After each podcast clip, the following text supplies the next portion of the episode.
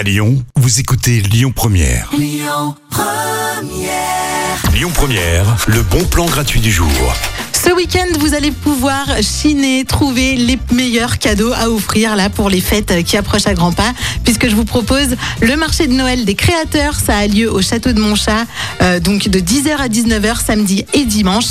Et il y aura plein de choses à trouver pour faire plaisir à votre entourage. Euh, on n'a pas envie à Noël hein, d'un porte-clés ou euh, je sais pas moi ou du livre des meilleures blagues 2021. D'ailleurs, l'année 2021 a été une blague en soi, donc offrez-nous pas ce genre de choses.